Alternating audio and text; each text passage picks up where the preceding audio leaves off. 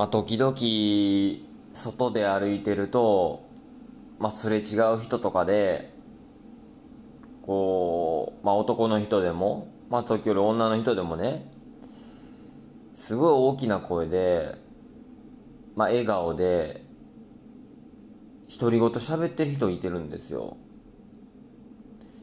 こう誰かと会話をしてるような感じで、めっちゃ笑顔。で、めっちゃ笑って、楽しそうに。ちょっとまあ不気味じゃないですか。なんとなくこう、まあ、ね、一人やしね。だけどよくよくこう耳元を見てみると、うん、イヤホンつけてて、あーと、電話してるんやなーと思ってね。うん、まあまあそういうこともあるよね。うん。こう、ハンズフリーで、こうね、イヤホンして電話できるもんね。まあそういうこともあるよね。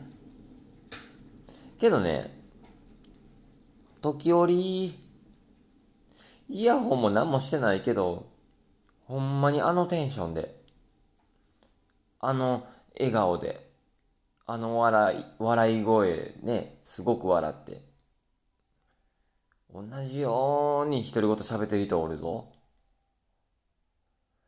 あれの判断難しいわ、ほんまに。よくね、こう、自転車乗りながらでもね、めっちゃ笑って喋ってる人おるね、一人で。で、あれを耳元でイヤホンさしてるかどうかで、電話なのか、本当の独り言なのかを判断する。難しいな、あれ。猫とコーヒーとまるまる。本日もよろしくお願いします。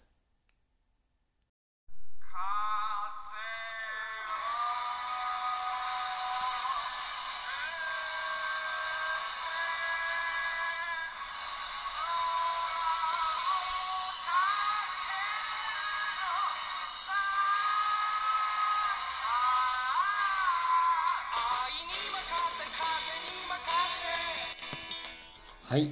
改めまして、おはようございます。猫とコーヒーとまるまる。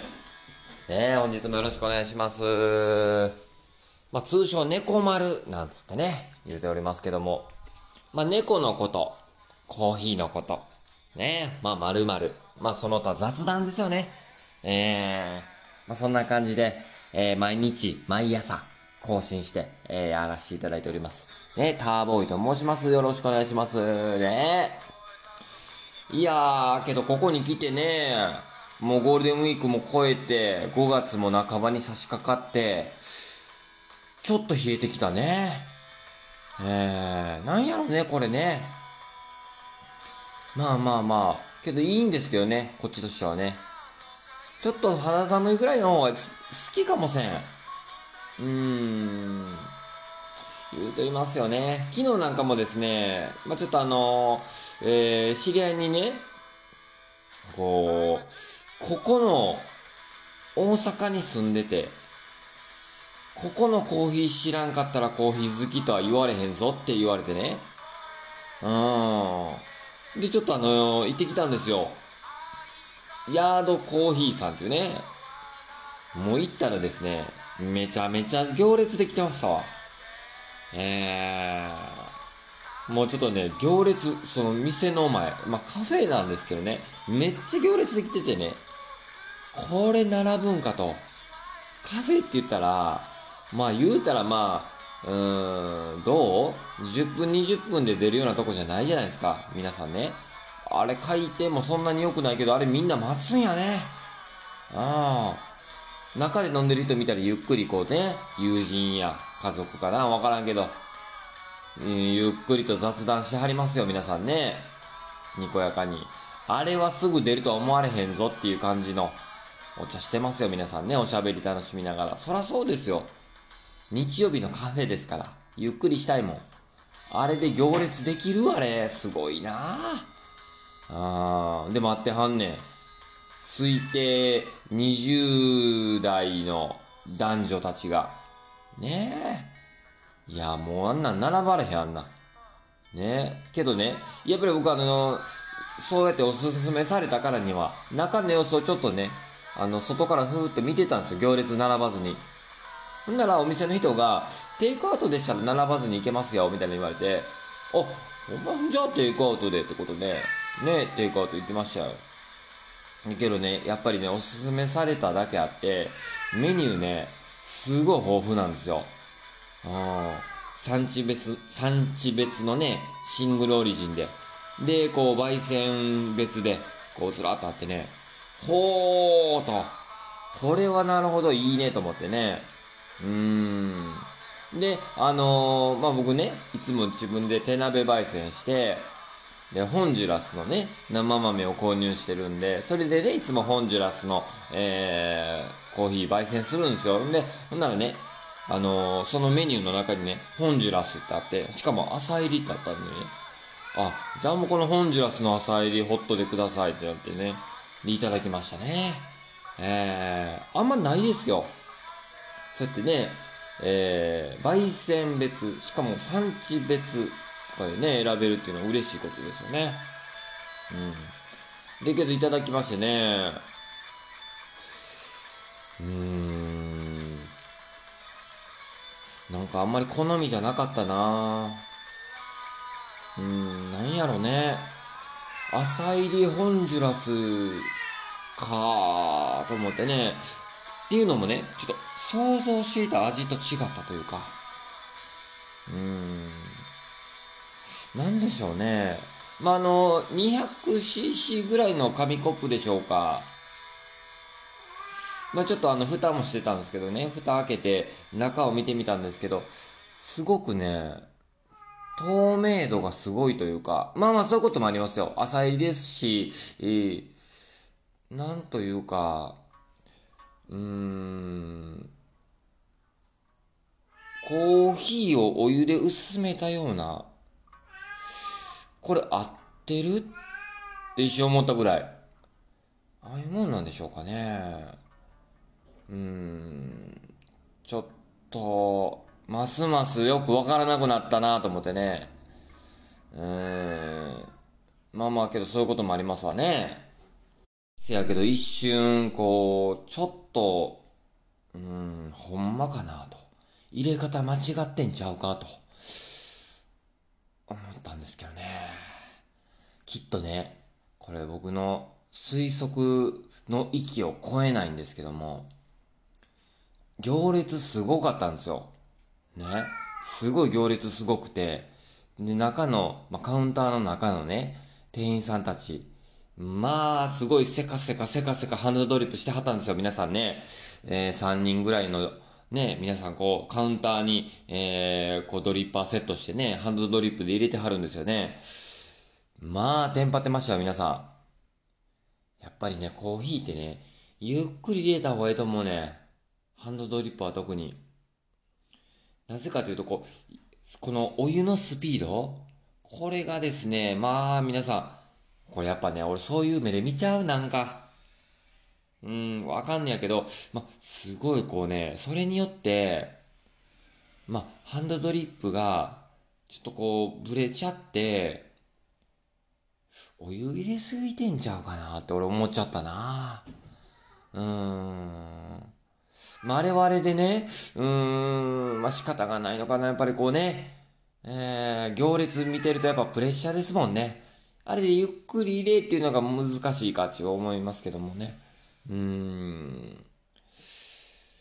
そんな日でしたね、昨日ね。あまあ、仕方がないですけどね。まあまあいろんなけど、このカフェの携帯とか、うん、まあちょっとそういうね、やっぱこう、ハンドドリップの所作とか、やっぱこう見ちゃうようになっちゃうとこれあんま良くないね。うん。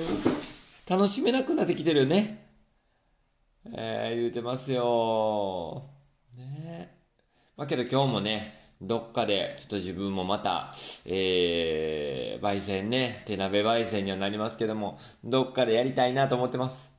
えーまあ、そんな感じで本日もゆっくり、あの皆さんも、あの、聞いていっていただけたらなと思います。本日も猫とコーヒーとまるまる、ねゆっくり聞いてって、聞いていっちゃってください。ねお願いします。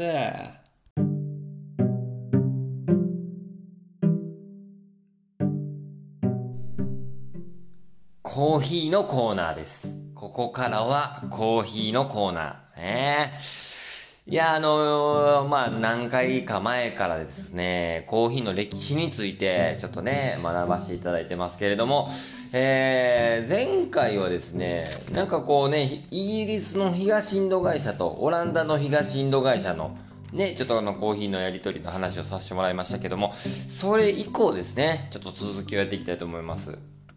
はい。まあ、17世紀初頭の頃の話なんですけども、まあ、キャプテンジョン・スミスっていう人物がいてるんですけどそのキャプテンジョン・スミスによってですねアメリカ大陸へ初めてこうコーヒーが伝えられたそうです。はい。ただですねそれまでこうアメリカっていうのは、えー、コーヒーまあそれまでは紅茶だったんですよね。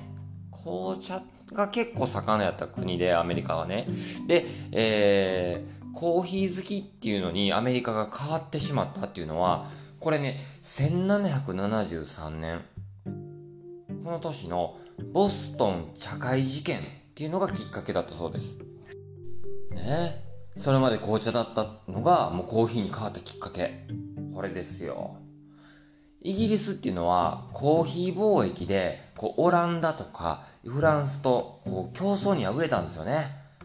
えー、で、それ以降イギリスは紅茶貿易に転じて、えー、結構紅茶に力を入れるようになっていったそうです。イギリスはね、えー、茶条例っていうのを発布して、えー、輸入紅茶を独占。それにそれによって価格を釣り上げたんですよ、イギリスは。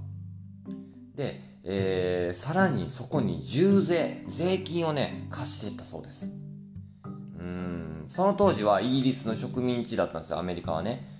えー、で、もこの重税を貸して、さらに価格を上げた。これにですね、アメリカは怒りまくってですね、まあ、ちょうどこのボストンに停泊していたこのイギリスの東インド会社の船、これを襲撃しまして、こう船に乗せてたこう積み荷の紅茶、これを全て海の中へ捨ているというですね、これがボストン茶会事件ですね。えー、この事件をきっかけに、この、この事件をきっかけにこうアメリカはこうコーヒー好きへと、こう、こうね、ちょっと変わっていったそうですよ。うん。そしてこう独立戦争、西部開拓時代を経て、アメリカはもう世界最大のコーヒー消費国に変わっていったということだそうなんですね。えそして、えー、まあ、メッカで起こった最初の弾圧っていう話もありますね。メッカっていうのはこうエジプトの統治下であったこうメッカっていうところがあるんですけども、このコーヒーの、えー、コーヒーを飲むっていうことがですね、えー、まあその当時こう時代の考えでしょうか、まあ風紀とか規律を乱して、えー、コーランっていうね、まあ、宗教のこの教えに、背くっていうことを恐れられてたそうで、で、その、えー、地方長官であるカイル・ベイっていう人物がいてるんですけども、そこの、えー、カイル・ベイはですね、1511年に、コーヒー禁止令っていうのを発布したんですよ。うん、で、このコーヒー店の閉鎖、で、またこう店主の拘束をするっていうね、こうコーヒーに対してまあなんとも厳しい弾圧を行ったそうです。ただですね、えー、まあコーヒー好きだった時のこの国王、サルタンという国王にね、これがね、怒りを買うんですよね。すぐさまこう禁止令を撤回。まあ、長官と禁止令の、えー、支持者は処刑されていくという、すごい時代ですね。もうね、この当時のね。えーまあ、このイスラム教がもう盛んだった国で起きたこういうね、まあ、迫害に対して、コーヒーの正しい由来っていうのを、えー、解いていって、でも、まあ、コーヒー、コーヒーっていうのは、こう、健全な飲み物だよっていうふうに提唱する、主張する人がいたんですね。それがアブダルカ、アブダルカディっていう人物。この彼はですね、1587年にコーヒー由来書っていうのを記して、えー、コーヒーに何ちゅうかこう着せられていたその当時の、えー、濡れ衣っていうのを晴らしていたそうですよ。まあ、コーヒーはね、なんかこう、えー、異端の飲み物だ、異教徒の飲み物だとかね、ちょっとあんまりこう、風紀とか規律を乱すよっていうそういうね、まあまあもうちょっとデマっていうか、そういうのをコーヒーに着せられた濡れ衣っていうのを話していった人物がアブダル・カリーという人物です。そして1777年、えー、プロシア、まあ、今現在でのドイツですね。えー、ドイツのこのフレデリック大王がですね、コーヒー禁止令を発布したんですよ、このこの時も。ね、で、この、えー、この国王大王がですね、えー、コーヒー禁止令を発布した大きな理由っていうのが、え、植民地のなかったこの当時のプロシア。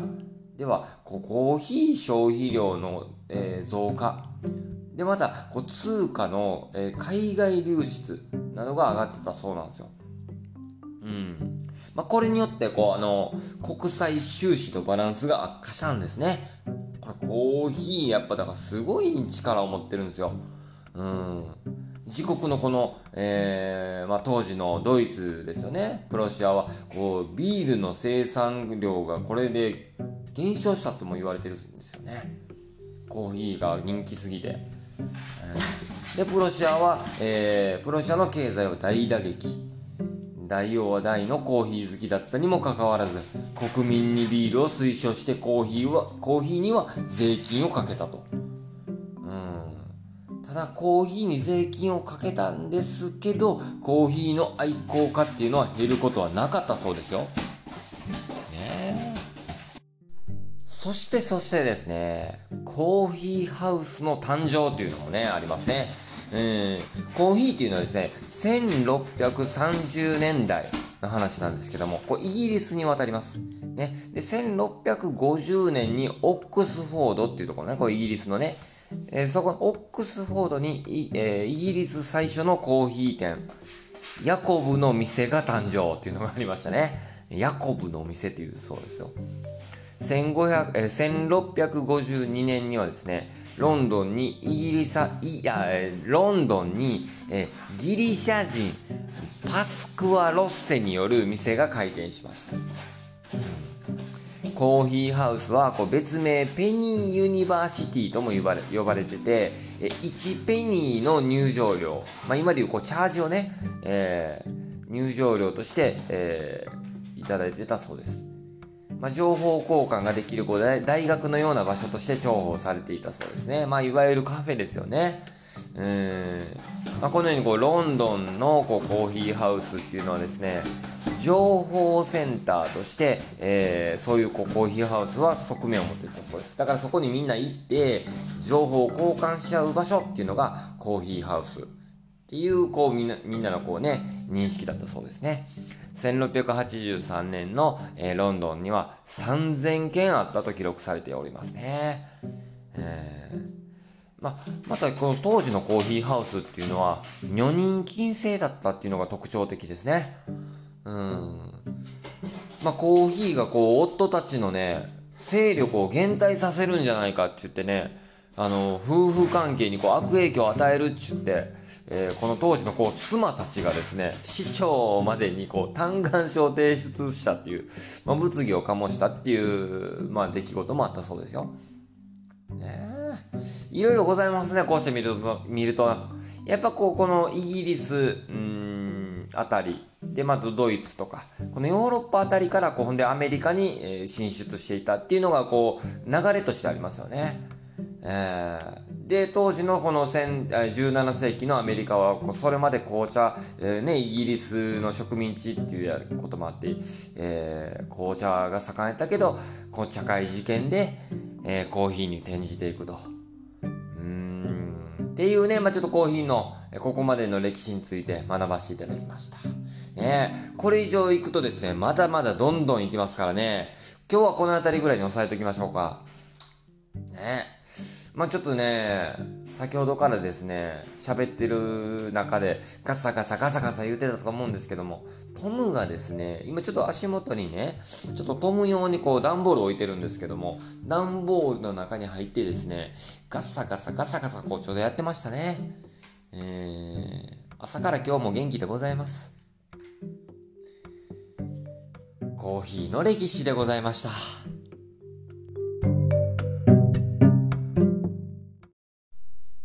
ここからは猫のコーナーです。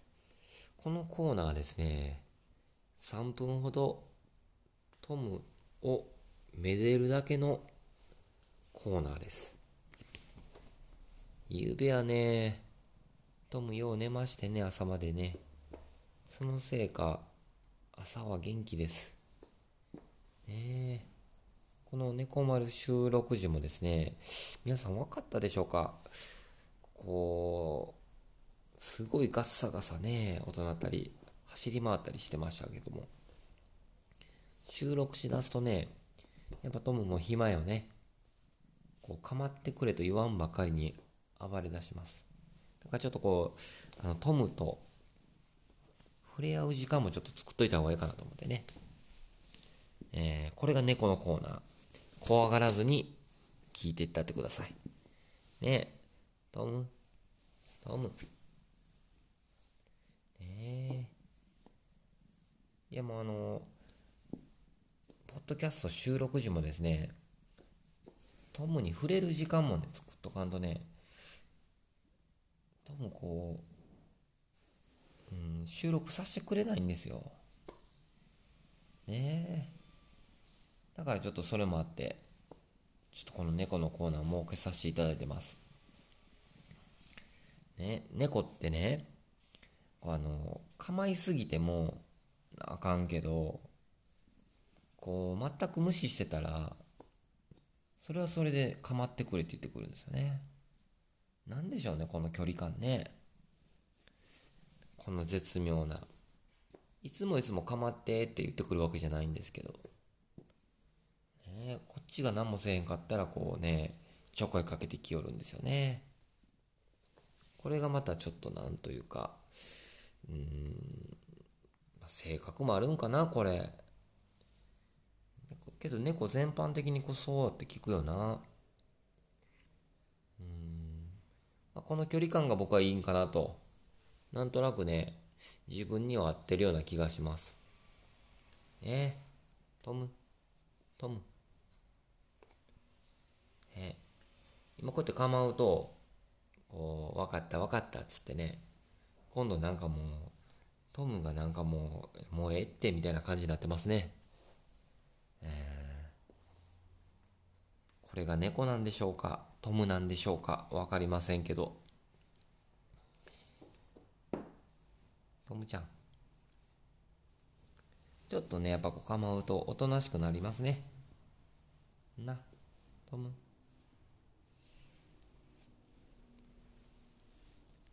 猫のコーナーでした。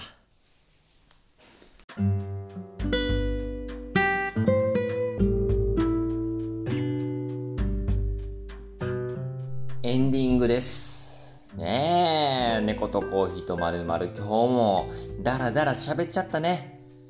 週の初めにもかかわらず。ねえ、今日は月曜日ですよ。まあ冒頭に言うとかなあかんですけどね、ほんまね。まあもう月曜日。ね、皆さん今日も頑張っていきましょう。今日もというか今週もね、今日から1週間始まるもんね。ねえ。この猫とコーヒーとまるのポッドキャストは Spotify、Google Podcast、アンカーなどでですね、えー、過去のバックナンバー、アーカイブも残っておりますので、ぜひそちらも合わせてお聞きください。ね言ってます。まあ、そして猫丸はね、あの、毎朝方更新してますんでね、またそちらの方もね、あの、まあ、全部聞かなくてもええと思います。まあ、気が向いたら今日の日の分を、えー、聞いていただけたらなと思います。ね、まあもう毎回毎回聞くってね、逆にこれちょっと大変やと思いますから、まあ気向いた時にでもね、聞いたろかいなんつってね、聞いていただいたら嬉しいです。うん。なぜかこう、習慣とはなってないけども、日々生きていく中でですね、生活する中で、いつもそばにこう猫丸があるようにね、していただけたらなと思いますよ。はい。そしてまたあの番組ではね、お便りなんかもお待ちしてますよ。ね。えー、番組に関する質問、感想などなど何でも結構でございますんでね。送っていただいた方全員に猫丸オリジナルステッカーをプレゼントしております。そしてね、配信100回記念に作ったクリアボトルですよ。これもね、あの、楽しみにしといてくださいね。これね、もうちょっとあの、店員に達しましたけれども、ね、当たった皆さん楽しみにしといてください。これね、えー、限定20本で作らせていただきましたけれども、これいいですよ。きっといいの出来上がると思いますんでね。また出来上がったら完成発表したいと思います。言うてますよ。ねまああの、猫丸ね、毎日発信、更新するって決めたんで、決めた決めたんですけども、毎日毎日ネタないどあー、ネタ中ほどのこともなくってね、だらだら今日なん、今日なんかもうそれの典型っすよね。うん、なんもないのに喋るっていうなん、なんかこう典型ですよ。これ出たね、猫丸のこれ悪いとこね。ええー、言うてますよ。うん、まあそんな日もあるか。なあ。どう？毎日毎日。例えば毎日会う友人がおったとして、昨日何かあった？とかつって毎日聞かれてるようなもんやもんな。調子どう？つってね。いや、そんな毎日調子どうって言われてももう変わらんよみたいなな。そんな感じよな。うん、それが猫丸でございます。ちなみに今日はですね、コーヒー、タンザニアのコーヒー飲んでいたのがおりますね、朝ね。うん。まあ、猫とコーヒーと丸々だからね、コーヒーの歴史について喋ったけど、今日飲んでるコーヒーはタンザニアですよね。えー、やっぱこう、どっちかとこう、アフリカとかね、アジア、そして、えー、中南米とね、主にこうコーヒーの生産地ありますけども、アフリカの方の、うーん、コーヒーってなんか好きやな、やっぱりな。あと、まあ、中南米で言うと、やっぱホンジュラスかな。あの辺りがなんかこう、好みのコーヒーになりつつあるよな。うん。まあ、ずっと言ってるんやけど、コーヒー買うときはね、少量ずつ買った方がいいよ。少量ずつね。で、いろんな種類少量ずつ買ってね、で自分の好きなコーヒーを選んでいくっていうのもいいと思いますね。うん、コーヒーのいいところの一つはね、いろんな国、まあ、日本はどっちかとコーヒー消費国ですよね。生産国じゃないですよね。いろんな生産国のコーヒーをね、あるっていうのがいいですよね。まるでこう旅をしているかのようにですね、旅行しているかのようにコーヒーを楽しめるっていうのがコーヒーのいいとこだと思うんですよね。で、それで自分の好みのコーヒーを探すっていうのはどうでしょう、皆さん。ね、これコーヒーの楽しみ方の一つとして推奨したいと思いますね。えー、そんな感じで今日もタンザニアのコーヒーを楽しんでおります。今日はタンザニアの、タンザニアへ旅をしてるような気分ですよね、それでね。いつかそんな風にほんまに旅行、旅に行けたらなと思ってます。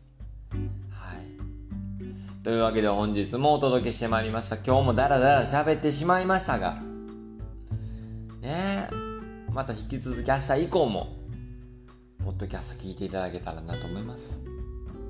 猫とコーヒーとまるまる。また聞いてくれよな。